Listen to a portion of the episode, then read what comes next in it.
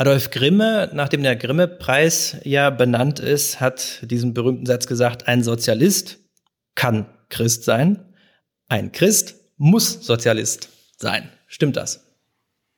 Also ähm, Grimme war religiöser Sozialist und das zeigt vor allem mal, dass das ganz gut zusammengeht. Und ob ein Christ jetzt irgendetwas muss, was jemand sagt, glaube ich eher nicht. Ich glaube, ein Christ muss seinem Gewissen folgen, aber im Himmel wird es bestimmt sehr viel sozialistischer zugehen als hier auf der Erde, da bin ich sicher. Und dieser Satz stammt von Lars Castellucci von der SPD. Als ich mit ihm gesprochen habe, sah es für die SPD noch nicht so rosig aus wie jetzt in den Umfragen, aber im Gespräch merkt man, der Mann ist zutiefst überzeugt von seiner Botschaft. Er ist Sozialdemokrat vom Scheitel bis zur Sohle. Und auch über seinen Glauben hat er gesprochen. Da passten die Kirchenglocken, die dann weiter hinten im Gespräch zu hören sind, ja auch ganz gut rein. Lars Castellucci ist der erste von sechs religionspolitischen Sprechern, die wir interviewt haben. Er ist von der SPD, es kommen also noch die Union, die Grünen, die FDP, die Linkspartei und die AfD. Im Interview sagt Lars Castellucci, warum er in Sachen Abtreibung konservativer ist als seine eigene Partei, was er in der Pandemie in der Kirche vermisst hat und warum in seinem Wahlbüro ausgerechnet ein Plakat mit Franz Josef Strauß hängt. Ich bin Nikolai Franz, ich bin Redaktionsleiter digital des christlichen Medienmagazins Pro. Herzlich willkommen zur ersten Folge von Glaube, Macht, Politik. Wir sind heute in Baden-Württemberg, genauer gesagt in Wiesloch in der Nähe von Heidelberg. Wie hält es die SPD mit der Religion? Wir werden es heute erfahren und zwar von Lars Castellucci. Und der sitzt mir jetzt gegenüber. Guten Morgen, Herr Castellucci. Ja, schönen guten Morgen. Im vergangenen Jahr hatten wir alle sehr stark mit äh, Corona zu tun und mit den Corona-Maßnahmen. Wie haben Sie das eigentlich so als Politiker erlebt? Ja, herausfordernd natürlich.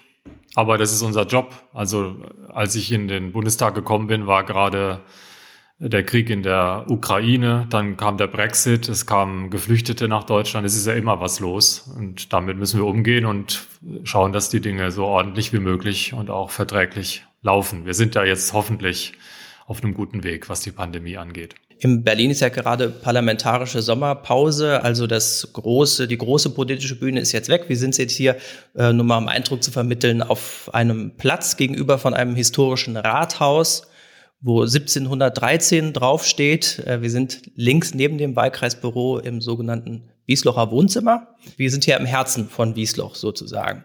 Und hier laufen ja viele Leute auch rum, die äh, vielleicht was erledigen wollen. Und dann sehen sie ein riesiges Plakat, wo drauf steht Lars Castellucci, SPD. Hatten Sie da auch Begegnungen mit Menschen, die das alles sehr kritisch sehen mit den Corona-Maßnahmen? Also wir haben alles, aber natürlich war jetzt vor allem das sehr, sehr viel weniger leider möglich, der direkte Kontakt. Ähm, normalerweise das Büro ist offen, die Tür steht offen, man kann Termine machen, man kann einfach so reinkommen. Wir sind auf Veranstaltungen, wir sind unterwegs, wir sind präsent und das war ja, da sind wir ja total gehemmt gewesen.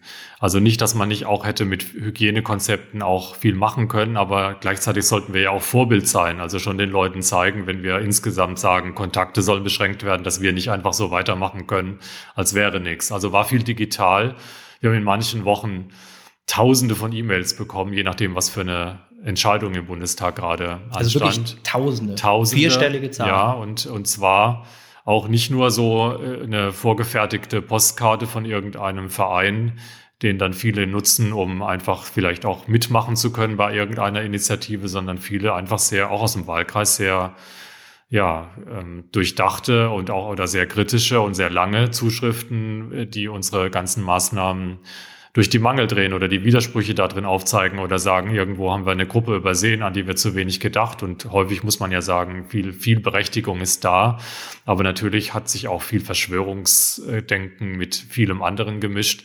Und das habe ich eigentlich eher umgedreht. Also wir hatten zum Beispiel in der Nachbarstadt Waldorf solche Querdenker-Demonstrationen und da bin ich auch mal einfach hin, um um mal zu gucken, kann ich da Kontakt aufnehmen, kann ich da mal mitkriegen, was sind das für Leute, die da hingehen. Was haben Sie da erfahren? Sind da Leute Haben da Leute gesagt, ah, das ist der Castellucci von der SPD oder äh, sind Sie da so ins Gespräch gekommen? Mit ja, also leider ist das das, was wir im ähm, Land insgesamt sehen. Äh, also es, es war praktisch Demonstrationen angemeldet und es waren auch immer Gegendemonstrationen da. Und was mir da, also das kennen wir ja auch schon von Pegida und wir kennen es von, wenn irgendwo was passiert, äh, im Land, vielleicht auch ein Anschlag, dass dann sehr häufig Gruppen sich äh, versammeln und gegenüberstehen. Und was wir eigentlich im Land brauchen, das ist jetzt schon so eins meiner Themen, ist eigentlich die, die Mitte. Ja, wir brauchen die Plattform, wo wir uns begegnen, wo wir auch vielleicht schwer aushalten manchmal, was das Gegenüber sagt, aber wo wir zusammenfinden können, weil diesen Dialog auch über ja, Grenzen hinweg ähm, den, den haben wir doch ein Stück weit verlernt. Und das ist eine Riesenaufgabe und das ist, glaube ich, auch eine Aufgabe für Politik. Dafür zum Beispiel, Sie sagen jetzt hier Wieseler Wohnzimmer, das soll genauso ein Ort sein, wo man auch zusammenkommen kann. Nicht nur die, die eh schon immer zusammenkommen, sondern sich auch neu zusammenfinden kann und vielleicht dabei auch Dinge wieder ein bisschen klären kann. Gab es bei diesen Reaktionen von den tausenden E-Mails, die Sie da bekommen haben, die kann man ja eigentlich, die kann man ja nicht beantworten, alle wahrscheinlich vielleicht mit ein paar Textbausteinen oder so äh, grob versorgen, aber so detailliert eingehen kann man ja wahrscheinlich dann nicht äh, individuell. Gab es denn etwas, was ähm, so, so ein, zwei Themen, die ganz besonders stark hervorgeleuchtet haben? Also erstmal, wir haben versucht, alles zu beantworten. Also ähm, wir versuchen zu unterscheiden, das machen die Kolleginnen und Kollegen auch, woher kommt die Zuschrift, ist die äh, zuzuordnen, regional, dass, wenn es dann regional ganz woanders liegt und ich nicht persönlich angesprochen bin, dann geben wir das auch an die Kollegen ab, äh, damit die das machen können, weil die sind ja dann auch einfach äh, näher dran. Aber natürlich ist bei dieser Masse eine gewisse Standardisierung nötig gewesen. Das heißt, wir haben das alles gelesen. Wir haben ähm, dann die wichtigsten Punkte versucht, äh, Fragen und Antworten äh, zusammenzufassen und dann ähm, zurückgeschickt. Ja? Ähm, und es gab aber auch Leute, die so außergewöhnlich geschrieben haben oder wo ich einfach gedacht habe, das berührt mich jetzt oder ich nehme mir mal die Zeit, dass man auch mal ein Telefonat geführt hat, ja, also dass man gar nicht schriftlich reagiert hat, sondern versuchte ins direkte Gespräch zu kommen. Was war da jetzt, also die, die, die Zuschriften kamen eigentlich immer dann, wenn Infektionsschutzgesetz beispielsweise in den, im Bundestag auf der Tagesordnung war. Und die Menschen haben das als eine Bedrohung empfunden. Das verstehe ich auch, dass da ein starker Eingriff in ihre Grundrechte erfolgen soll, haben die die Grundlagen, die wir dafür äh, gebracht haben, also ähm, insbesondere diesen Inzidenzwert sehr stark äh, in Frage gestellt, ob der äh, ausreichend sei für solche massiven Eingriffe. Und da haben wir eben reagieren müssen. Ja. Und mittlerweile hat sich ja auch ein bisschen was da verschoben, zumindest ist die Diskussion jetzt. Absolut. Es ging zu jedem Zeitpunkt darum, eine Überlastung unseres Gesundheitssystems zu vermeiden.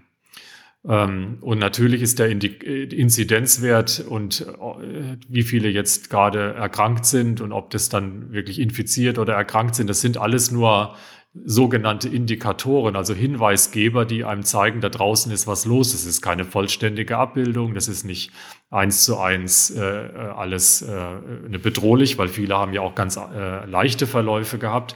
Ähm, aber wenn wir zum Beispiel gesagt hätten, wir nehmen nur die Belegung der Intensivbetten, dann wären wir einfach zu spät dran gewesen und hätten nicht mehr rechtzeitig gegensteuern können.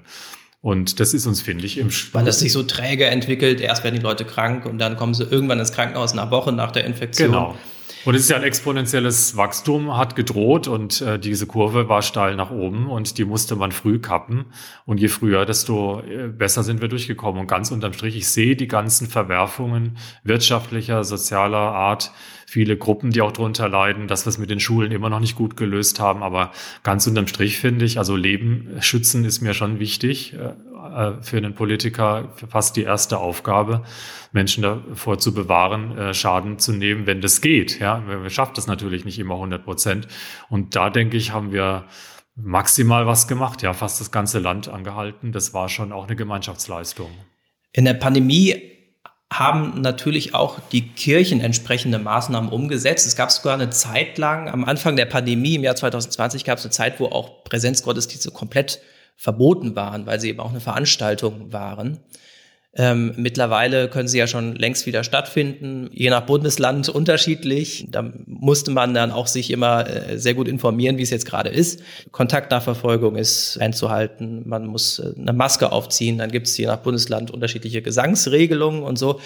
Wie haben Sie das denn erlebt? Waren Sie mal in Präsenzgottesdienst in der Pandemie? Wenn ich jetzt mich etwas nach links lehne, sehe ich sogar eine Kirche von, von Ihnen aus gesehen. Ja, das ist die Stadtkirche, die evangelische hier. Die, äh, da bin ich auch getauft und konfirmiert und da war ich tatsächlich einmal. Und zwar, als die neue Pfarrerin eingeführt worden ist. Da habe ich, also, also um ihr, äh, um sie anzuerkennen in ihrem neuen Amt und auch aus Repräsentationsgründen, weil ich dachte, da will ich jetzt unbedingt hin. Aber nicht so als Aber Besucher, nicht gerne. Als ja, nicht gerne. Also mhm, okay. Kirche ohne Gesang, äh, mit Maske, äh, weit auseinandersitzend, äh, furchtbar. Ja, so das und das, äh, das habe ich wenig, äh, ganz, ganz wenig genutzt. Was macht für Sie denn den Gottesdienst aus? Also ich schätze, dass Sie dann wahrscheinlich digital ähm, Gottesdienste vielleicht auch mal verfolgt haben im Fernsehen oder so. Was genau fehlt da, wenn man diese Maßnahmen einhält? Ja, also erstmal bin ich sehr stark über die Musik auch wieder äh, in, zu Glauben und in, Kirche reingekommen. Mhm. Ja, so wenn man mir das dann quasi wegnimmt. Ja, ähm, also hier hat die Schola dann gesungen, weit auseinanderstehend, wenige Leute in einer hervorragenden Qualität äh, hinten irgendwo von, von oben. Ähm, wunderbar. In anderen Kirchengemeinden, in denen ich war, haben zwei, die auch nicht besonders gut singen konnten, das dann von vorne stellvertretend für die Gemeinde gemacht und die musste sich das anhören. Also so funktioniert das aus meiner Sicht nicht. Also das ist dann kein Gemeindegesang. Es ist kein Gemeindegesang, es ist nicht dieses Gemeinschaftserlebnis, es hat aber auch nicht die Qualität, die es braucht. Also man kann heutzutage, glaube ich, auch nicht einfach irgendwas machen. Ja, also die Leute haben so viel Angebot, ja, ähm, im Zweifel kann man sich dann was suchen, was für einen dann eben passt. Was mir natürlich das Wichtigste ist eigentlich das Wort, ähm, äh, also die Predigt. Ähm, und die war ja weiter möglich, muss man sagen. Ja, also das. Aber es ist einfach, ja, also ich habe lange Kirchengottesdienste, äh, also an der Orgel begleitet, eigentlich mein Studium damit auch finanziert und für mich ist auch eine gute Ordnung wichtig, dass die Liturgie ist nicht irgendwas, und natürlich manches, das, das fußt ja ganz stark auf, auf ähm, Antwortgesängen. Und wenn das wegfällt, dann fehlt auch irgendwie die Ordnung im Gottesdienst. Und ja, vielleicht wirkt es für Zuhörer, die mit dem ganzen Thema nichts zu tun haben, irgendwie ein bisschen äh, seltsam. Ähm, aber ja, ist auch eine Frage, wie wächst man auf? Ja, was ist einem wichtig? Was erkennt man da wieder? Ähm, und dieses Wiedererkennen ist ja ein ganz wichtiger Aspekt, ja, dass man einen, einen Punkt hat in der Woche, ähm, ja, der sozusagen in Ordnung ist, ja, wo man auch sich selber wieder sammeln kann. Ähm, und das ist für mich, was äh, im besten Falle in einem Gottesdienst eben stattfinden kann. Ähm, und bis hin zu der Frage Kirchenkaffee. Na, also die schenken hier immer Kaffee aus und natürlich bin ich dann in der, im Amt. Da bin ich nicht in der Kirche. Das kann ich irgendwo machen, aber daheim sprechen mich die Leute natürlich an auch wieder weggenommen, ja, ging es nicht, ja, und also so ganz, ganz unterm Strich äh, war das jetzt für mich ähm, keine sehr kirchenreiche Zeit, einfach weil mir die Angebote nicht zugesagt haben. So ging es wahrscheinlich vielen und ähm, gerade was die Qualität angeht in der Kirche und, und Gesang, wenn es dann nachher im Internet ausgestrahlt wird, da muss man ja auch schon gucken, wie, äh, wie organisiert man das, wie macht man das. Ja, und Sie müssen sehen, ich war ja festgenagelt äh, hinter dem PC, auch als Politiker. Ja. Eine Schalte nach der anderen und ähm, das reicht irgendwann. Ja, das, dann schaut man zum Gottesdienst auch noch in den Bildschirm rein. Sie sind Orgelspieler, das haben Sie eben schon gesagt, Organist. Sie äh, haben Sie in der Pandemie sind Sie denn da irgendwie mal dazu gekommen, nochmal zu spielen, sich in eine Kirche geschlichen, heimlich dran gesetzt und ein bisschen gespielt oder ging das gar nicht? Also das habe ich eigentlich vor zwei Jahren schon aufgehört. Es war ein Weihnachtsgottesdienst und eigentlich hat es bei mir dann immer so Weihnachten war für mich immer, wenn ich an der Orgel sitze und dann Odo Fröhliche losgeht oder so, dann habe ich einfach gemerkt emotional, so jetzt bin ich auch da, jetzt bin ich da drin. Ähm, aber es ist immer mehr zu öffentlichem Üben geworden, was ich da gespielt habe. Also ich konnte mir selber eigentlich nicht mehr gut zuhören, weil natürlich, ja, es ist äh, nichts, was man einfach nur macht, sondern das hat auch was mit Leistung und mit Üben und äh, dranbleiben zu tun. Es ist kaum möglich. Und gleichzeitig werde ich immer selber mit den Ohren anspruchsvoller. Und ähm, deswegen habe ich da mal einen Stopp gesetzt. Also vielleicht werde ich als Rentner wieder irgendwie ein bisschen am Klavier anfangen, aber im Moment hat es eine Pause, die Musik. Wie sind Sie zur Kirche gekommen und wieder zurückgekommen? Ja, also der Anfang ist bestimmt die Kinderbibel gewesen. Meiner Mutter ist es wichtig, wenn heute irgendwo ein äh, ne, Nichte, Neffen und sowas, äh, oder also ja, dann von den Cousinen und Cousins, die äh, Kinder und äh, deren Kinder wieder da sind, dann wird das auch immer weiter verschenkt. Das war sicherlich ein Aufwachsen ganz normal als Kind, wie das äh, viele kennen. Und äh, dann ist es vielleicht ein ähm, ja, Zweifeln oder Abwenden, was vielleicht auch in der Pubertät auch nicht ganz untypisch ist ähm, dann muss man lernen, dass der Zweifel zum Glauben gehört, weil es Geschwister sind und dass vielleicht auch nicht jeden Tag alle Fragen klar sein können. Und äh, ja, dann war es wirklich so, dass die Musik, sage ich mal, Kantaten, also vor allem Bach, den ich sehr liebe, die Texte, die dann musikalisch verarbeitet waren, das ist bei mir nochmal anders angekommen, wie jetzt nur die Sprache alleine ohne die Musik. Was war das zum Beispiel, wo Sie, was für Sie so ein Punkt war, hier habe ich Zweifel? Ja, ich glaube, die Zweifel, die die Menschen äh, schon immer hatten und immer noch immer weiter haben werden, ähm, wie kann das so sein? Ja, wie kann man das so zulassen? Ja, auch bis hin zu gibt es diesen Gott überhaupt oder ist es etwas, was, äh, was eine Konstruktion ist, die gut ist, ja, die uns Menschen Orientierung gibt, aber die, die erdacht ist? Also das sind, glaube ich, Fragen, die man im Heranwachsen mindestens hat. Ja, und wenn man dann zum Glauben findet, ist es ja auch nicht eine Leistung, sondern dann ist es ein Geschenk. Und ähm, bei manchen überwiegen halt weiterhin die Zweifel und sie glauben nicht. Das ist nicht das eine gut und das andere schlecht, sondern das äh, können die Menschen ja nicht unbedingt selber bestimmen. Sie sind ja Professor für nachhaltiges Management, insbesondere Integrations- und Diversity Management an der Hochschule der Wirtschaft für Management in Mannheim im Moment beurlaubt. Ja. Nachhaltiges Management und Diversity, das klingt für mich eher nach Grünen als nach SPD, oder? Also erstmal klingt es hoffentlich nach Wissenschaft und Lehre, weil das ist es und nicht irgendwie ein Parteiprogramm. Ähm, aber wenn ich jetzt dann auf Ihre Frage eingehen soll, dann würde ich sagen, Nachhaltigkeit ist ja die Verbindung von wirtschaftlichen Fragen, von sozialen Fragen und von ökologischen Fragen. Und da würde mir gar niemand besser einfallen als die SPD, das wirklich auch umsetzen zu können. Ich glaube, wenn die Konservativen vor die Wahl gestellt werden und sie betrachten es häufig als Wahl, ob sie jetzt für die Wirtschaft was tun sollen oder für die Umwelt, dann haben sie irgendwie immer, äh, also gucken sie immer erstmal auf die Wirtschaft und sehen zu wenig, dass das eigentlich zusammengedacht werden muss. Und bei den Grünen habe ich manchmal das Gefühl, dass es um ökologische Fragen geht und nicht mehr um die Fragen, ob man den Menschen dabei mitnimmt. Dann wird immer alles teurer. Ähm, man kann sich das Auto vielleicht nicht mehr leisten, der ÖPNV ist immer noch nicht ausgebaut, wie soll es dann gehen? So, ähm, das ist ein bisschen holzschnittartig und das will ich jetzt auch nicht übertreiben, aber ähm, wichtig ist, nachhaltig heißt eben, die drei Dinge zusammenzudenken. Und Diversity heißt ja Vielfalt und Vielfalt braucht, dass man die gleiche Würde aller Menschen anerkennt. Und das ist ja äh, durch und durch SPD. Also die Arbeiter im 19. Jahrhundert, die haben ja gerade gesagt, nicht der Besitz und nicht der Stand, nicht ob man Grundstücke hat, nicht ob man Geld hat, nicht ob man einen Adelstitel hat, soll entscheiden, was für ein Mensch du bist, sondern die Menschen äh, haben die gleiche Würde. Sie haben auch damit eine Stimme gleichermaßen bei Wahlen verdient. Und Wenn Sie jetzt die, äh, ein CDU-Politiker wären, wäre wahrscheinlich längst das Stichwort christliches Menschenbild gefallen. Ja, das ist das, was ich bei christlichen Politikern, die sich so nennen, auch häufig vermisse, dass sie immer die Unterschiede betonen und nicht erstmal betonen, dass Menschen erstmal gleich sind. Ja, also es ist mir ganz, ganz wichtig. Der Familientherapeut Jesper Juhl hat einen Begriff geprägt, der heißt Gleichwürdigkeit. Und äh, wenn ich jetzt das, den ersten Paragraphen unseres Grundgesetzes umformulieren könnte, dann würde ich nicht mehr schreiben, die Würde des Menschen ist unantastbar, sondern ich würde schreiben, die gleiche Würde aller Menschen ist unantastbar. Das ist äh, ganz, ganz fundamental, wie wir uns äh, miteinander begegnen. Und das ist mal die Basis von Vielfalt. Also es geht nicht nur darum, dass irgendwie alle einzeln sind und dass es tausenderlei Gruppen im Land gibt und alles sich immer mehr aufteilt, sondern ganz, ganz wichtig ist, wie aus dieser äh, Vielfalt ja auch wieder eine Einheit, ein, ein Zusammenhalt werden kann. Und das ist wiederum SPD pur. In Ihrem Wahlkreisbüro hängt ja ein Plakat von Franz Josef Strauß, also ein satirisches Plakat, natürlich nicht als, als Schrein, der jetzt da verehrt wird oder so. Da haben Sie eine Begegnung eben im Vorgespräch erzählt, wo Sie quasi schon mal geimpft wurden.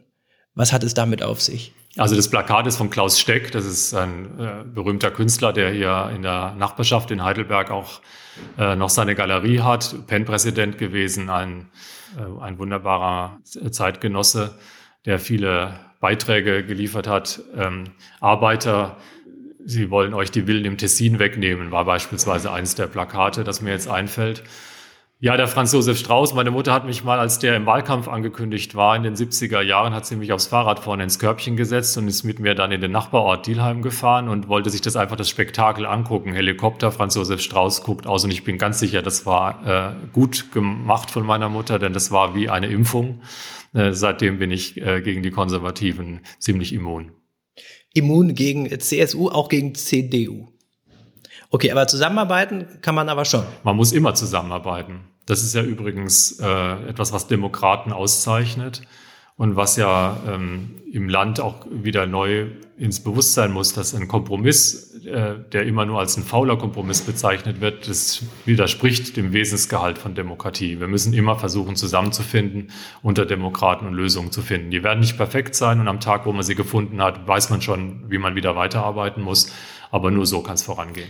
Adolf Grimme, nachdem der Grimme-Preis ja benannt ist, hat diesen berühmten Satz gesagt, ein Sozialist kann Christ sein, ein Christ muss Sozialist sein. Stimmt das?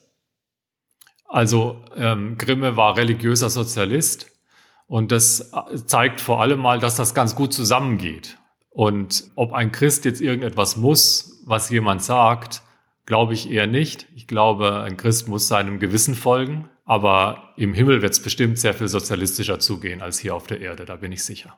Die SPD war ja mal eine stolze Volkspartei mit Ergebnissen weit über 30 Prozent. Was braucht die SPD aus Ihrer Sicht, um wieder erfolgreich zu werden?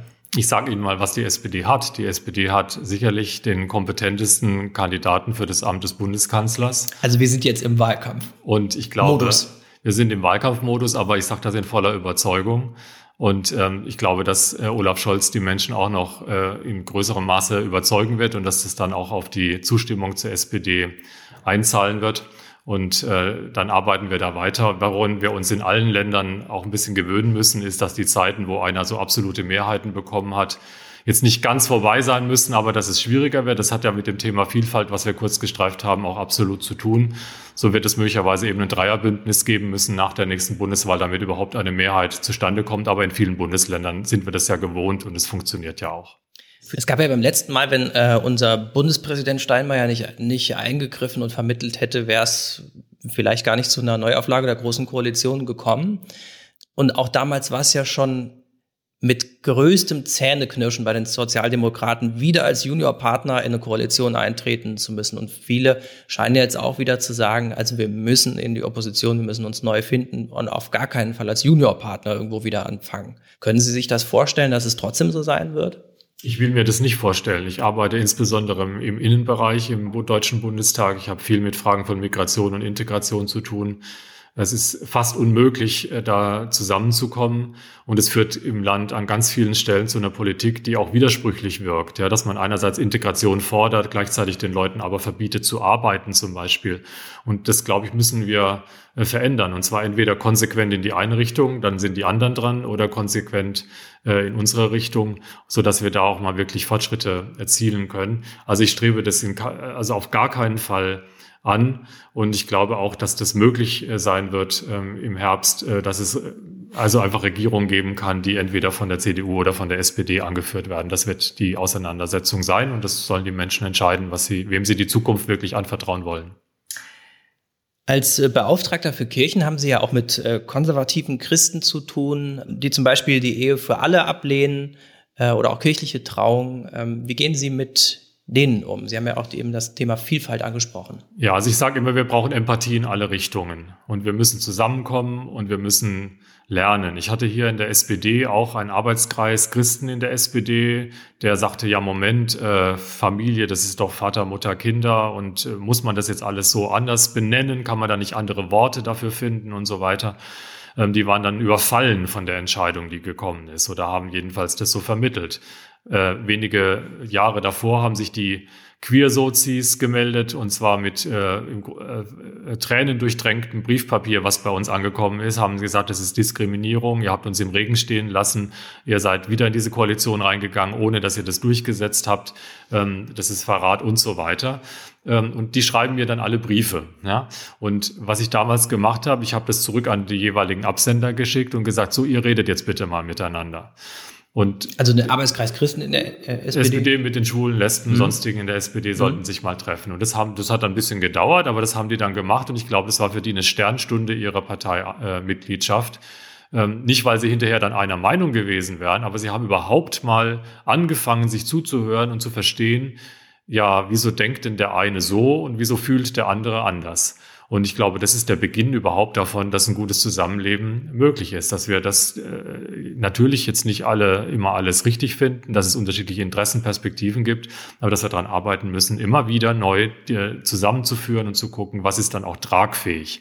Im Prinzip ist die Ehe für alle ja etwas, was jemandem etwas gibt und niemand anderem etwas wegnimmt. Und das ist für mich ja geradezu ein gutes Beispiel, wie man mit Vielfalt umgehen kann. Wenn uns das immer gelingen würde, zum Beispiel bei den Feiertagen, geht es nicht, ja, dass wir sagen, okay, wir machen jetzt äh, Feiertage von äh, Menschen, die anderen Glaubensrichtungen angehören, noch zusätzlich, weil dann werden es zu viele. Also müssten wir andere Feiertage, die wir schon haben, wegnehmen. Ja, das ist ja ein ganz, ganz heißes Eisen. Also da merkt man, ne? also es geht ja nicht immer nur, dass man was verteilen kann, ohne jemanden was wegzunehmen. Das ist beim Bereich der Ehe für alle ja gelungen und deswegen ist es eher ein positives Beispiel, äh, wie man mit Vielfalt umgeht, so dass es eigentlich nur Gewinner gibt und äh, niemand äh, dabei etwas verloren hat. Neben äh, Kirche und Religionspolitik beschäftigen Sie sich ja auch stark mit der, mit dem Thema Flüchtlingskrise und Migration. Ähm, und Sie haben ja eben schon Ihre Abneigung zu den Konservativen deutlich gemacht. Im Bundestag haben Sie einen Satz gesagt, zu den unerträglichen Momenten der letzten vier Jahre gehörte für mich, der Fraktion mit dem C im Namen jedes kranke Kind, das wir aus einem Flüchtlingslager nach Deutschland holen wollten, abtrotzen zu müssen. Was bedeutet Ihnen das C in der Flüchtlingskrise, was Sie bei der CDU vermissen und in der CSU? Also ich war auf Lesbos, ich habe die, äh, hab das gesehen. Vor allem jedes zweite, jeder zweite Bewohner war war ein kleines Kind. Ich habe sie gesehen, wie sie da Murmeln spielen. Das hat mir meine Mutter mal berichtet. Das war eigentlich das einzige Spiel, was sie im Krieg hatten. Und dann ist, ist jetzt Jahrzehnte später und ich sehe, dass das auf europäischem Boden solche Zustände sind, Verwahrlosung, ähm, wildes Kampieren, niemand, der Verantwortung übernimmt, alles vermüllt und ich habe mich geschämt. Und ich bin der Auffassung, dass wir nicht alle Probleme der Welt lösen können, selbstverständlich. Und dass man auch nicht mehr helfen muss, als man selber kann. Das ist nicht unser Auftrag. Aber dass wir helfen, wo Hilfe nötig und auch uns möglich ist, dafür kämpfe ich. Dass man auch, also wenn, wenn Christus ein Vorbild sein soll, dann doch darin, dass er, zu wem ist er denn gegangen? Zu den Schwächsten, zu den Ärmsten, zu den Bedrängten, zu denen, die in der Gesellschaft ausgestoßen waren. Und ich finde schon, dass man davon was lernen kann. Und der barmherzige Samariter hat auch nicht gesagt, ja, Moment, äh, jetzt schauen wir mal, wenn, die, wenn, wenn noch ein paar andere vorbeikommen, also ein paar andere europäische Länder auch bereit sind zu helfen, dann komme ich vielleicht nochmal zurück und helfe dir auch auf. Nein, der hat geholfen. Und ähm, natürlich brauchen wir europäische Lösungen, aber wir dürfen auf die auch nicht warten, sondern wir müssen auch mal engagiert für diese Lösungen arbeiten. Und das ist uns ja dann gelungen in Teilen. Mit 13 Ländern sind dann äh, Vereinbarungen getroffen worden, in Griechenland zu unterstützen und in Deutschland sind dann 3000 Menschen nochmal zusätzlich aufgenommen worden. Das ist nicht wenig.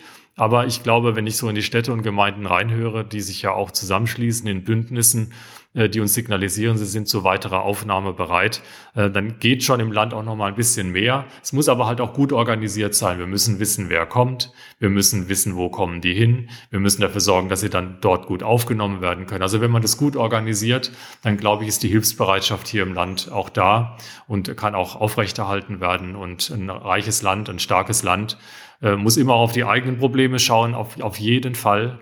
Ähm, wir haben beispielsweise das Fachkräfteeinwanderungsgesetz für Zuwanderung äh, vereinbart, aber im gleichen äh, Atemzug eine Fachkräftestrategie für Menschen, die in Deutschland Schwierigkeiten haben, auf dem Arbeitsmarkt Fuß zu fassen, verabschiedet. Also immer an alle denken, alle in den Blick nehmen, aber die Hilfsbereitschaft, die Solidarität mit Menschen in der Not, die muss auch gewährleistet sein. Flüchtlingspolitik ist ja eigentlich europäische Politik.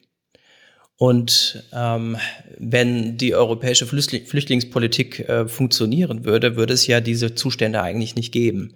Jetzt ähm, ist es ja so, dass dann äh, viele sagen, ja, dann äh, lass uns die, lass uns die Flüchtlinge aufnehmen, gerne auch in Deutschland. Es, es, es erklären sich viele Kommunen dazu bereit zur Aufnahme.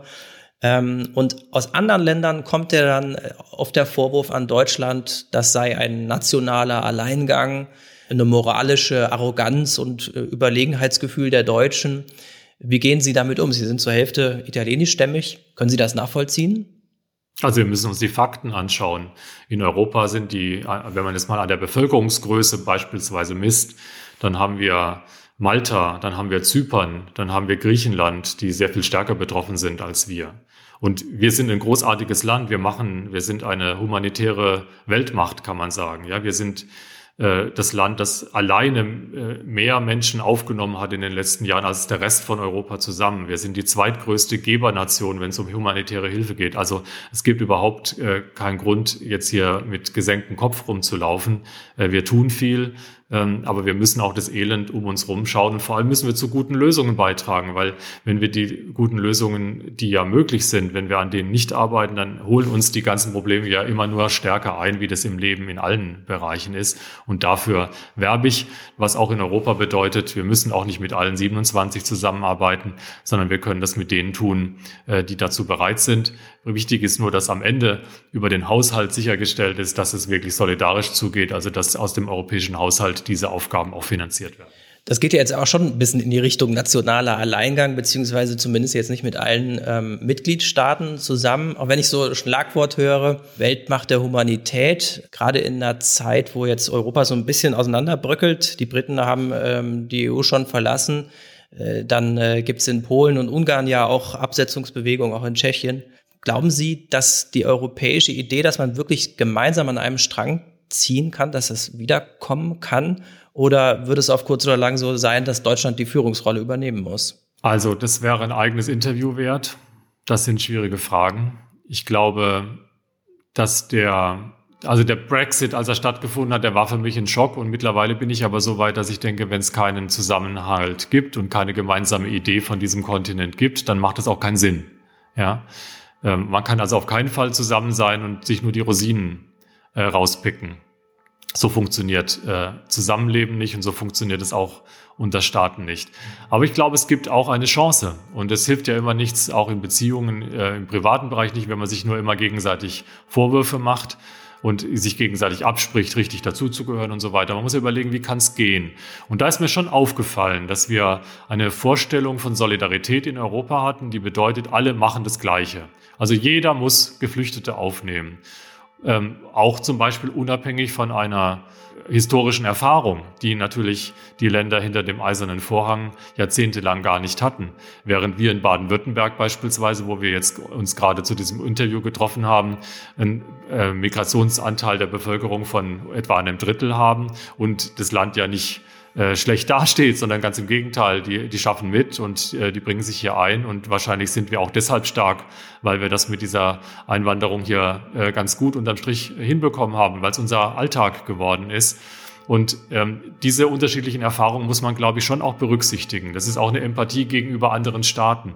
Deswegen bin ich zu dieser Auffassung gekommen, dass wir uns auch in Europa arbeitsteilig zusammenfinden können. Wir müssen nicht von allen die Übernahme gleicher Aufgaben verlangen. Wir können sagen, wir können nach Stärke nach Interessen, nach historischen Erfahrungen können wir unterscheiden, wer welche Beiträge le leistet. Nur kann es nicht sein, dass es quasi Trittbrettfahrer gibt, die von den ganzen Vorteilen der Europäischen Union profitieren, aber nichts dazu beitragen wollen. Und das ist natürlich bei Ungarn auf jeden Fall der Fall. Ähm, und die werden sich sicherlich irgendwann mal die Frage stellen müssen, wollen sie denn jetzt nun eigentlich dabei bleiben oder wollen sie das nicht? Und ähm, nochmal, da bin ich mittlerweile auch nicht mehr bereit, das, was ich unter Europa verstehe, ein, der Kontinent äh, der Menschenrechte ähm, äh, und äh, in, wo wir nach diesen Jahrhunderten von Kriegswirren zusammengefunden haben zu einem wirklich guten Modell des Zusammenlebens, ähm, auch in Vielfalt, dass das bedroht wird, ähm, das will ich mir nicht nehmen lassen und das gewichte ich im Zweifel höher als die Frage, ob ein bestimmtes Land in dieser Europäischen Union Mitglied bleiben soll. Ja, im Zweifel müssen sie gehen und sind eingeladen, wieder dazuzukommen. Aber die Bedingungen können wir uns nicht immer nur von denen diktieren lassen, die äh, abseitige Meinungen haben. Damit spielt ja auch rein, dass es das Einstimmigkeitsprinzip gibt ja, äh, bei wichtigen Entscheidungen. Ja. Es müssen alle zustimmen. Ja, das ist also, verstehe ich alles. dass man auch insbesondere die kleineren Länder nicht immer übervorteilen darf. Ähm, das ist sicherlich richtig, aber wir haben zum Beispiel jetzt auch eine Ratspräsidentschaft durch Slowenien. Äh, davon erwarte ich mir gar nichts, sondern in ganz Europa wissen alle hinter vorgehaltener Hand, das ist ein halbes Jahr, das verloren ist. Und wir stehen vor so vielen Aufgaben. Wir sprechen jetzt über Migration, aber der Kontinent könnte auch der Kontinent sein, in dem der Klimawandel am stärksten bekämpft wird, der als erster Kontinent klimaneutral wird. Es könnte der innovativste Kontinent sein, wo die guten Lösungen äh, auch für die Zukunft erdacht werden. Wir haben so viele Möglichkeiten hier. Wir haben eigentlich die besten Möglichkeiten, die man sich vorstellen kann.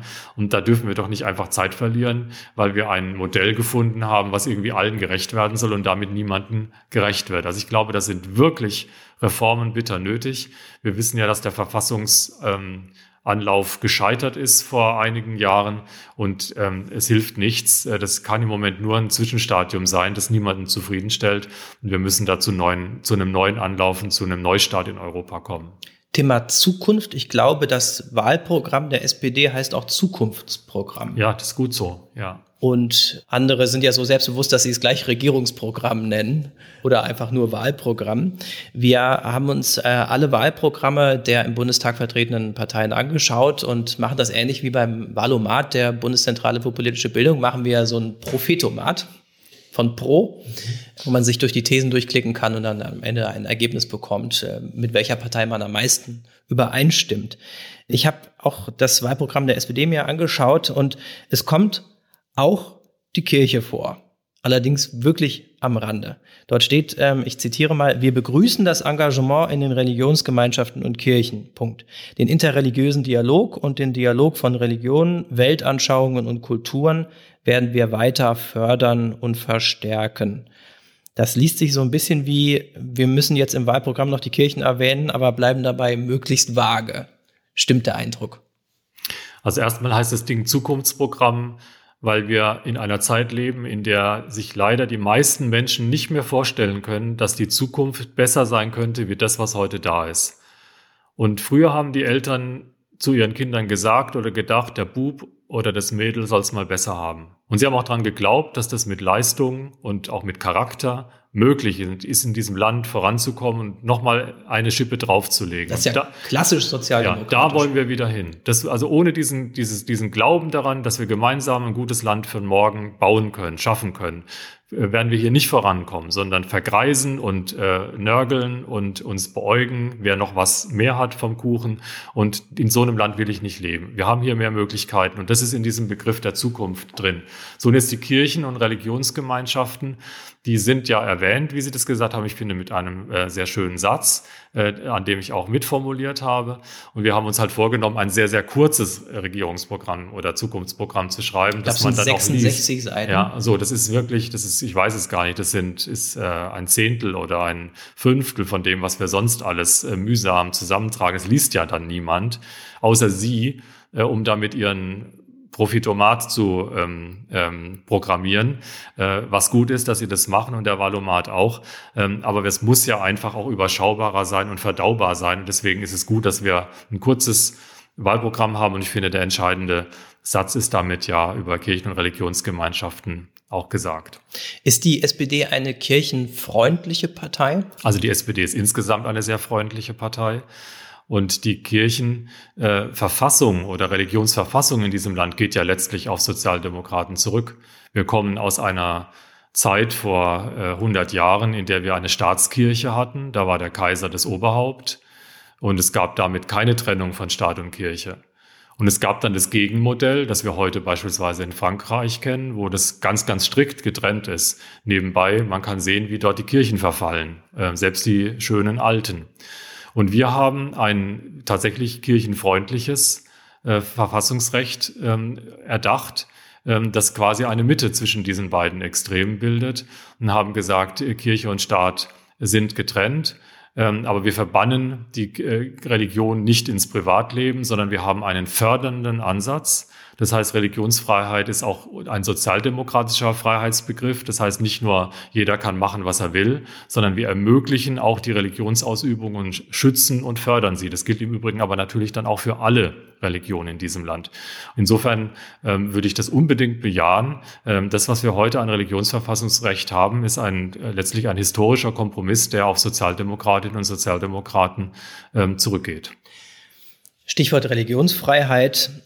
Die Religionsfreiheit kommt im SPD-Wahlprogramm auch vor, allerdings ausschließlich im negativen Kontext. Und zwar, wenn, äh, wo Religionsfreiheit missbraucht wird. Ich zitiere nochmal, wo Religionsfreiheit missbraucht wird und in religiösen Fanatismus umschlägt, müssen staatliche Sicherheitsbehörden konsequent eingreifen.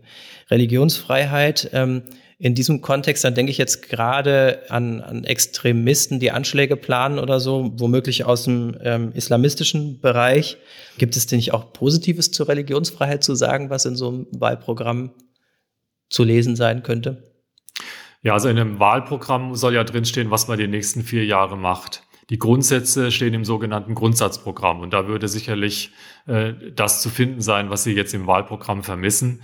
Ähm, dass wir ähm, Religionsfreiheit als eines der Grundrechte, was ja auch äh, ganz prominent vorne in unserer Verfassung verankert ist, natürlich hochhalten. Ich glaube sogar, dass wir zu einer Alphabetisierung wiederkommen müssen im Bereich äh, von Religion, weil Religionsfreiheit äh, ja auch äh, interpretiert werden muss. Also es ist nicht, dass jeder unter dem Deckmantel von Religion machen kann, was er oder sie will. Das ist damit nicht gemeint. Was meinen Sie mit Alphabetisierung?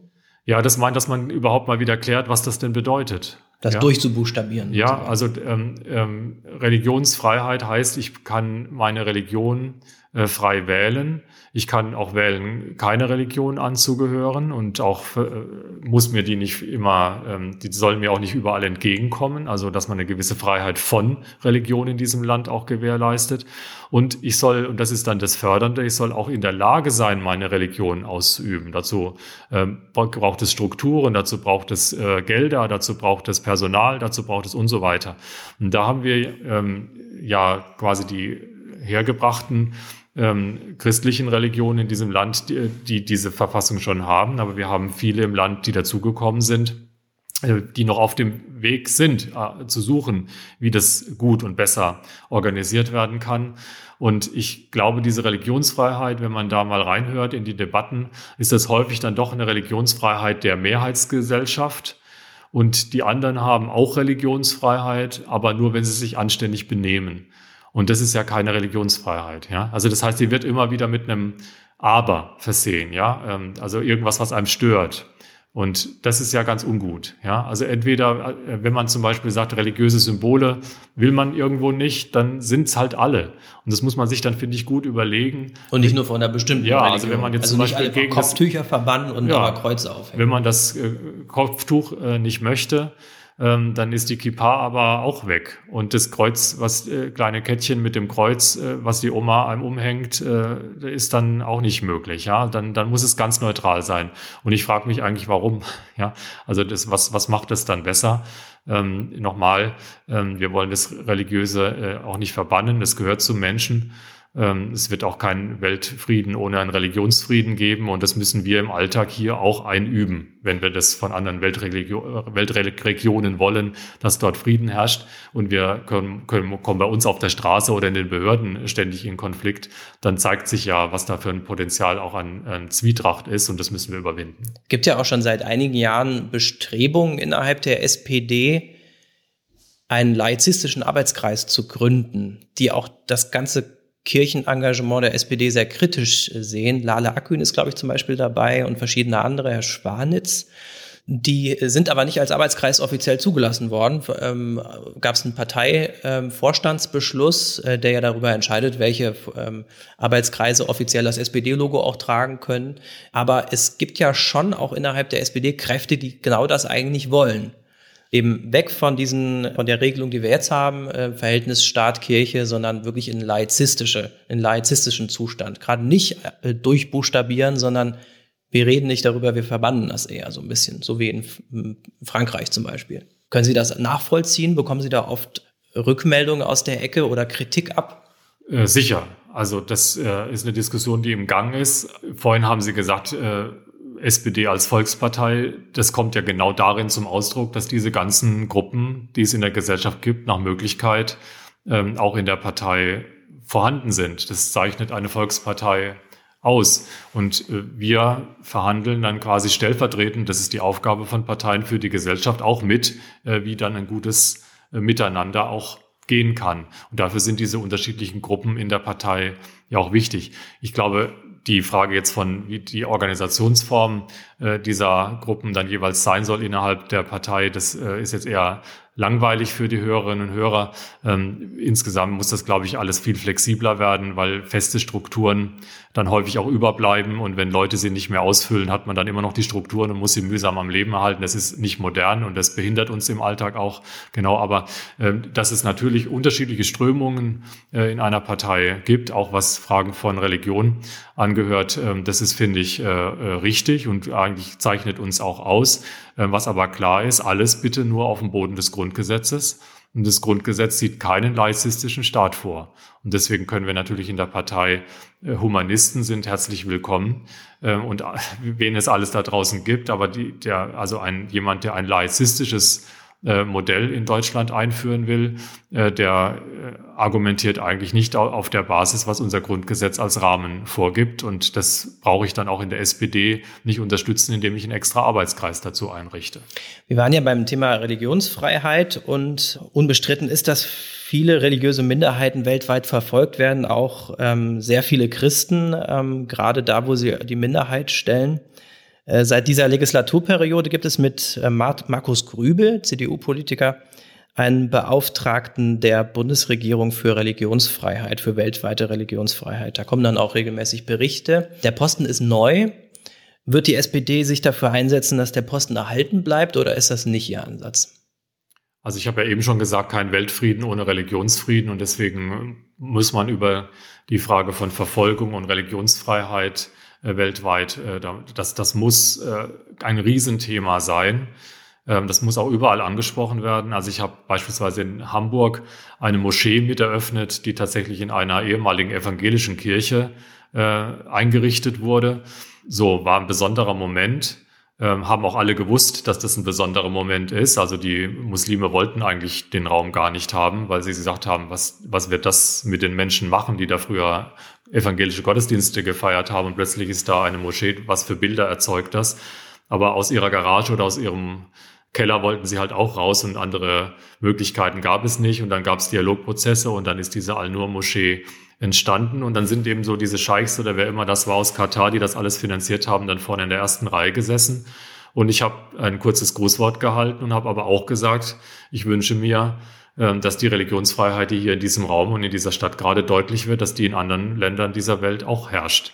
Also das, das müssen wir ansprechen und zwar dort, wo es hingehört, nämlich dort, wo es auch mit Füßen getreten wird. Und das ist ja weltweit wirklich ein, ein riesen, riesen Problem. Insofern ja, äh, unterstützen. Was mir allerdings ein Anliegen ist, wir haben auch im Außenministerium eine neue Abteilung beispielsweise eingerichtet, äh, noch unter Frank-Walter Steinmeier, äh, Religion und Außenpolitik ähm, wo kluge Leute zusammensitzen und das Thema eben auf, aus dem Auswärtigen Amt heraus auch bearbeiten. Und ich glaube, die Kräfte muss man auf jeden Fall auch mal ein bisschen bündeln, damit da auch wirklich eine kohärente, also zusammenhängende Politik und Ansprache auch entstehen kann. Und zwar ein, mit oder ohne einen extra Beauftragten für Religionsfreiheit der Bundesregierung. Also wegen mir, ich äh, habe das nicht zu entscheiden, wegen mir kann es diesen Beauftragten weitergeben. Ähm, was ich aber nicht will, sind Beauftragte, äh, auf die man sich dann schnell einigt, die dann einen kleinen Stab bekommen, aber insgesamt dann doch eher wirkungslos sind, weil sie nicht in die Strukturen eingebunden sind und nicht über die Ressourcen verfügen, um wirklich in ihrem Amt etwas bewegen zu können. Und deswegen finde ich, sind die Strukturen, die wir haben, auch zu jedem Zeitpunkt, wenn Neuwahlen sind, muss man draufschauen, was bringt das? Sind hier jetzt Berichte entstanden, die äh, eine gute Qualität haben, auf denen man auf jeden Fall aufbauen kann. Also ich äh, werde sicherlich ein Unterstützer jetzt auch dieses, äh, dieses Amtes sein. Aber es sind ja auch Weiterentwicklungen von solchen Ämtern denkbar, die ihnen noch zu größerer Schlagkraft möglicherweise verhelfen. Und dem möchte ich auch nicht vorgreifen. Die SPD fordert ja die Abschaffung des Werbeverbotes für Schwangerschaftsabbrüche. Wir haben ja eben gelernt, in dem sogenannten Zukunftsprogramm der SPD ist äh, auf Prägnanz geachtet worden, also möglichst äh, knapp und äh, verständlich, damit es auch Leute lesen. Das kennen wir aus dem Journalismus ja durchaus, dass gekürzt werden muss, damit der Leser nicht völlig gelangweilt wird. Die SPD fordert die Abschaffung des Werbeverbotes für Schwangerschaftsabbrüche. Das ist der Paragraph 219a im Strafgesetzbuch. Der Paragraph 218 ist laut SPD im Strafgesetzbuch an der falschen Stelle. In einem Pro-Interview vor zwei Jahren haben sie gesagt, wir müssen Familien und Frauen unterstützen und auffangen, wenn Lebenssituationen schwierig sind. Leben zu ermöglichen sollte an erster Stelle stehen. Erst danach kommen für mich Fragen der Selbstbestimmung und alles andere. Als ich den Satz gelesen habe, habe ich äh, gedacht, äh, sind Sie in dieser Frage konservativer als Ihre Partei? Ich fürchte ja. Inwiefern?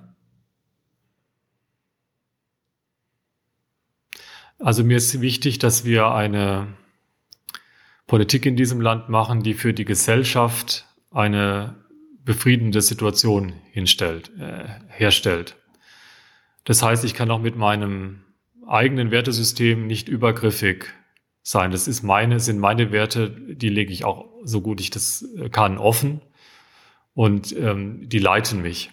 Aber ich kann, auch wenn wir zum Beispiel über Fragen des assistierten Suizids reden, was auch in dieser Wahlperiode äh, wieder äh, der Fall gewesen ist und wo wir auch zu neuen Gesetzen kommen müssen. Ich kann nicht meine Werthaltung einfach allen in diesem Land überstülpen wollen, die möglicherweise ganz andere Werte vertreten, sondern ich muss einen Kompromiss auch in diesen Fragen finden. Und ich glaube, offen gestanden, dass der in diesem Land, so wo wir heute stehen, gefunden worden ist, was das Thema Schwangerschaftsabbrüche angeht. Also die Fristenlösung in erster Linie? Ich glaube. Die kommt ja meistens zur Anwendung. Ja, ich glaube allerdings, ähm, also was mich bedrückt, ist, dass wir von den Zahlen nicht runterkommen. Und das ist das, das ist mein, das ist einfach meine Frage, ja, ähm, die, die nicht als Vorwurf bei irgendjemanden, der in einer persönlichen schwierigen Situation steht, ähm, als Angriff angekommen, ankommen soll. Aber meine also wir sprechen Frage, von ungefähr 100.000. Genau. Ist jetzt ganz leicht rückläufig, ich glaube 99 oder so sind es, aber es ist nicht signifikant. Um die 100.000 sind es. Und das ist, äh, finde ich, ist viel.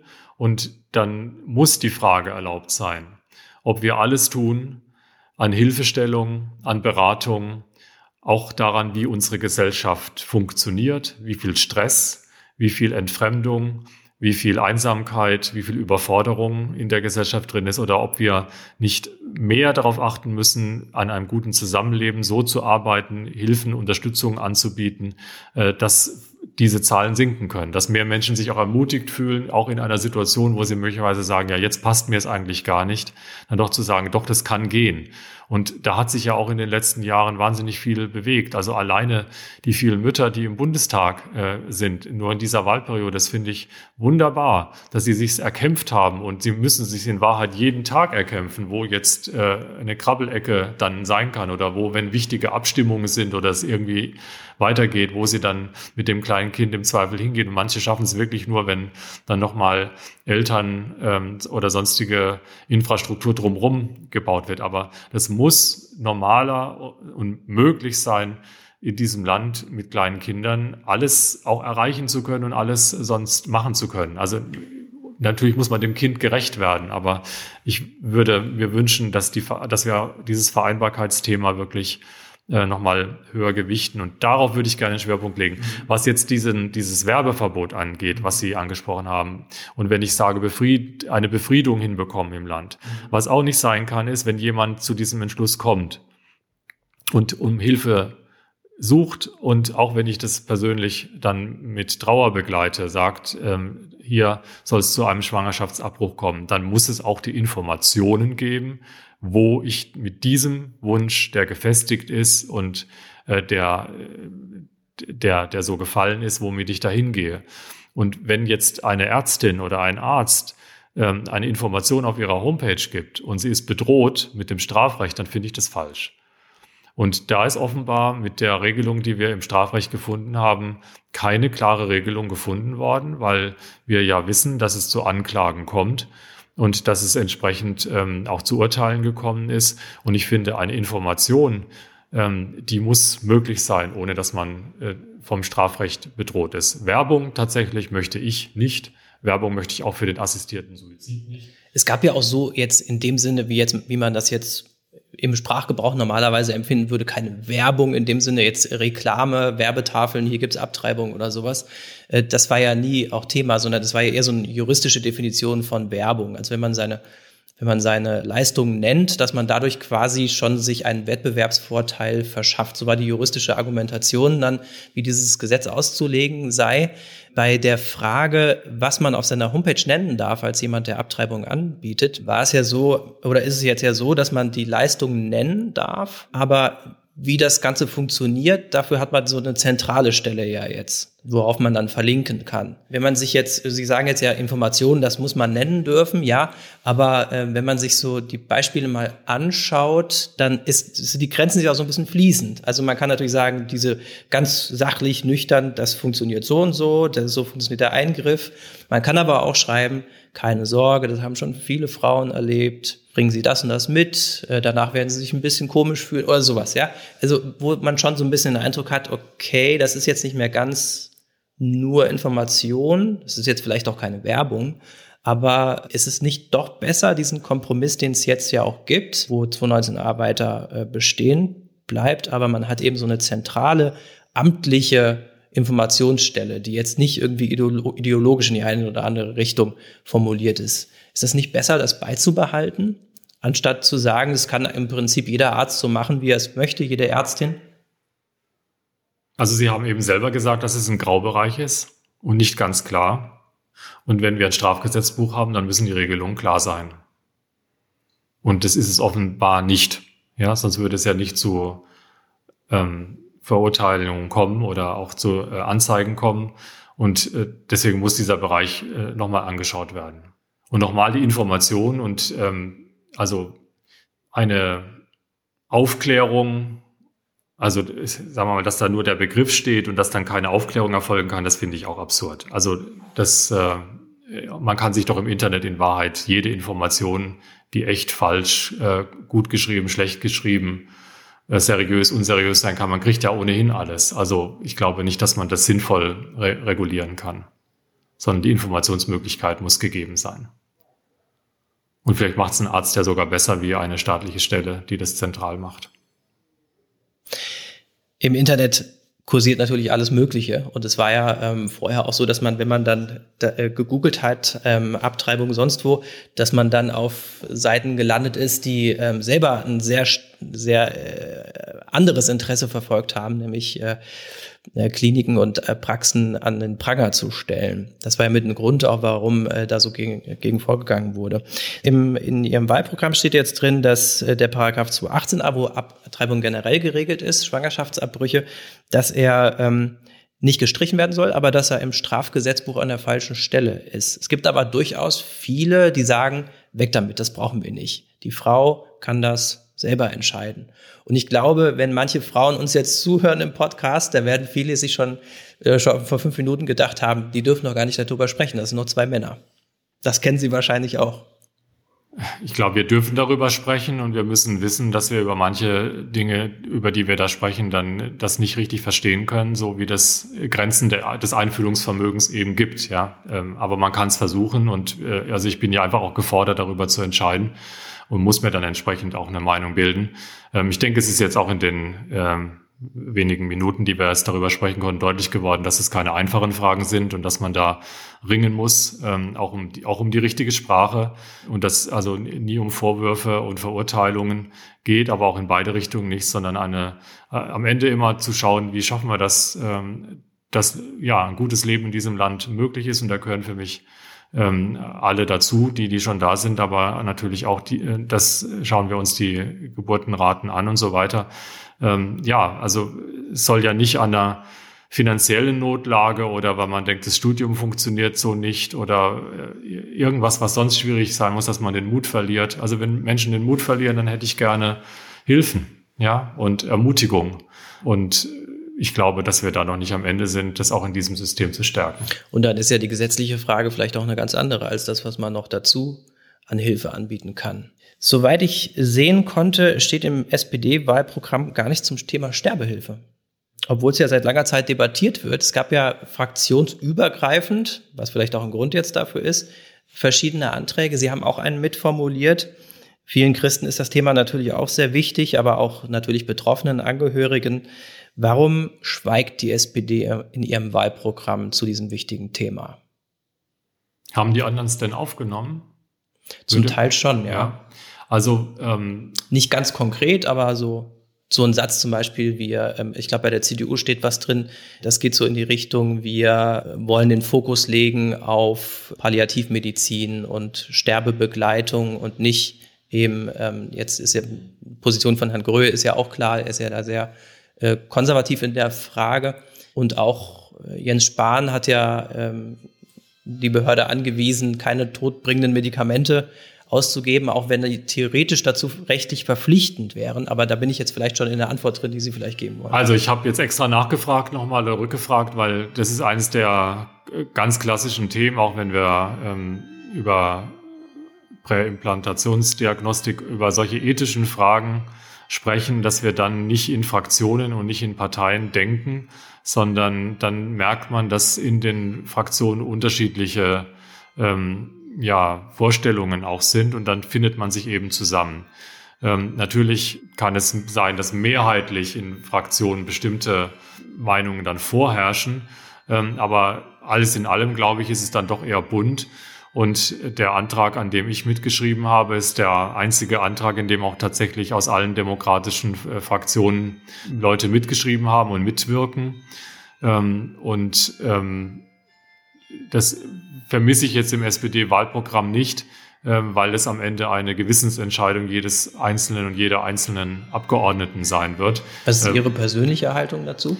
Also wir wollen äh, in unserem fraktionsübergreifenden Antrag die Autonomie, also die Selbstbestimmung von Menschen in den Mittelpunkt stellen und dafür also Sorge tragen und auch mit, mit Beratungsstrukturen, ähm, mit Hilfen, äh, dass die auch gewährleistet ist. Also, ähm, dass es nicht zu Kurzschlusshandlungen kommt, dass äh, niemand zu dem Mittel greift, weil keine andere Hilfe äh, erreichbar ist. Und wir wollen neben einen Paragraphen, der den assistierten Suizid unter bestimmten Bedingungen zulässt. Das ist das, was uns das Bundesverfassungsgericht ja aufgetragen hat. Wollen wir einen Antrag stellen, der die Prävention groß schreibt, ähm, ich habe jetzt hier in meiner Heimatstadt ein Hospiz, das eine wunderbare Arbeit leistet.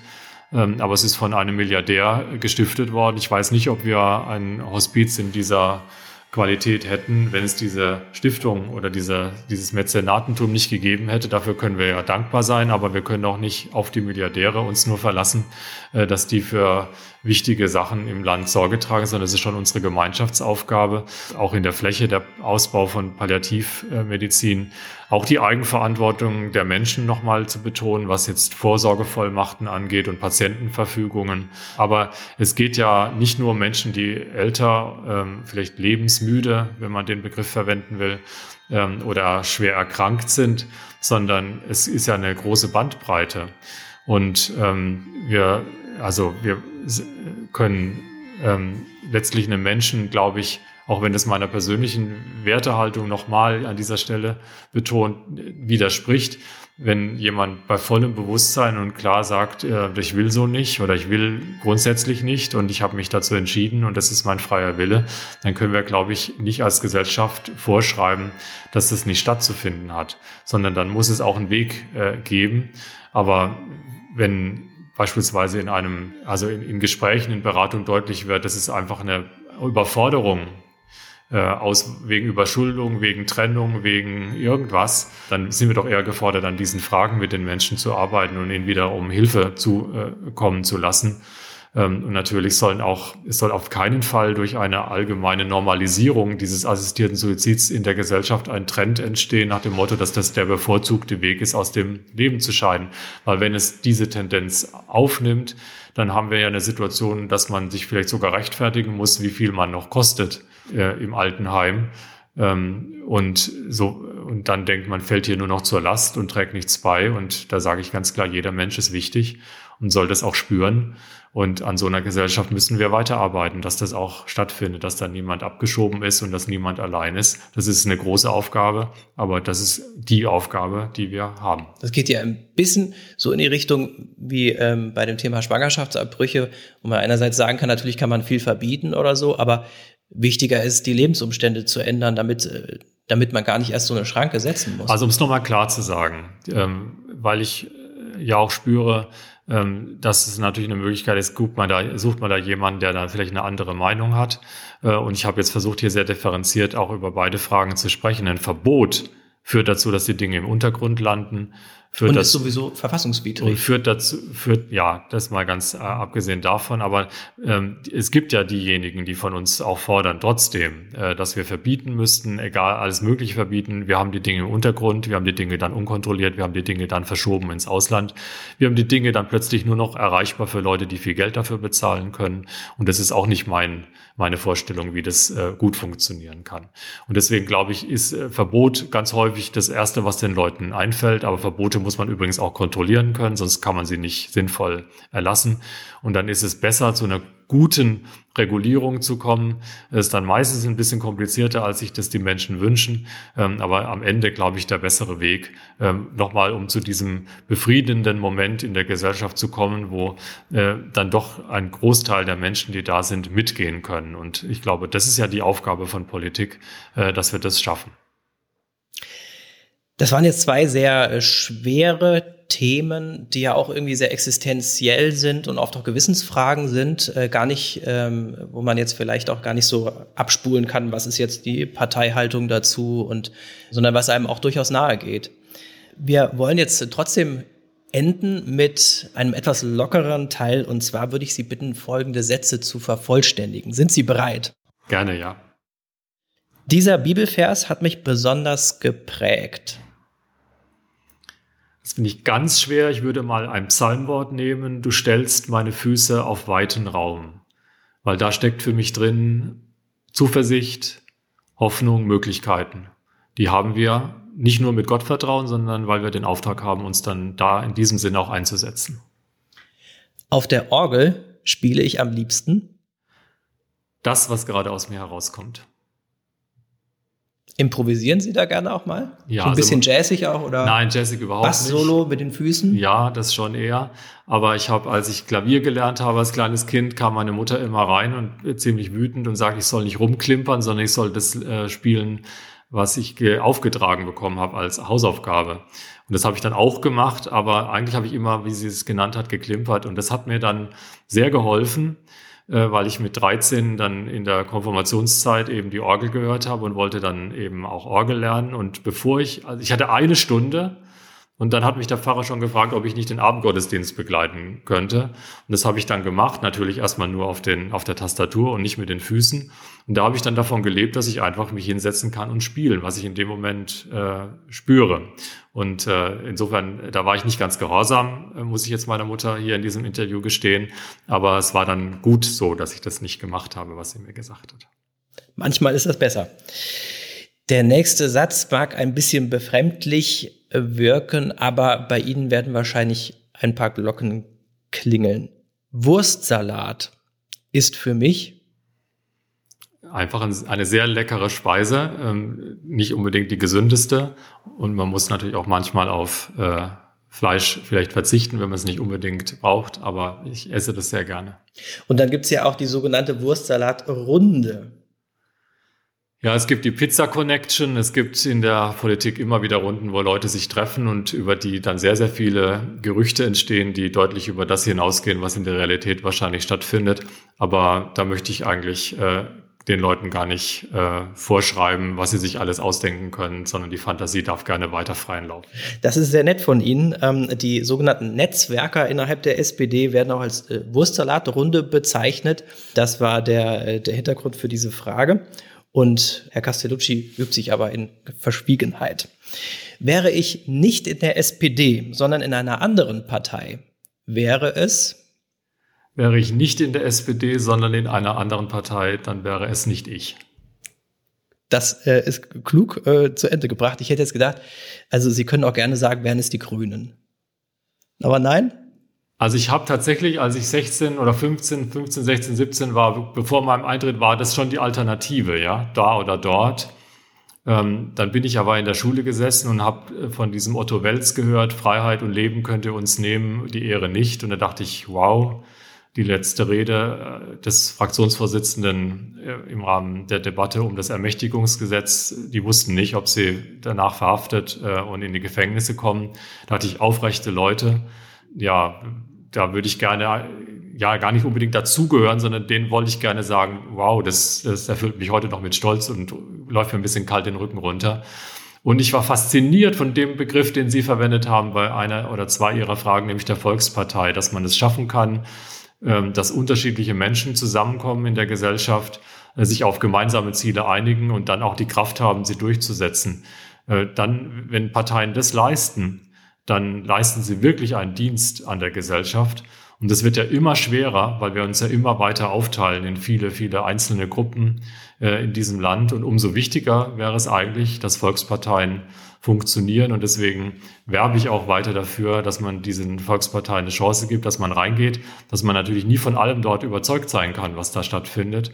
Das ist übrigens mit Volkskirchen das Gleiche. Äh, wir brauchen die Orte, an denen wir zusammenkommen und es miteinander ähm, gestalten und einüben, uns streiten, aber auch dann zu gemeinsamen Vorgehensweisen kommen. Das äh, ist einfach mein Weg und der hat mich in die SPD geführt. Ich bereue es nicht bis zum heutigen Tag. Der letzte Satz ist eine, ein Wahlkampfsatz.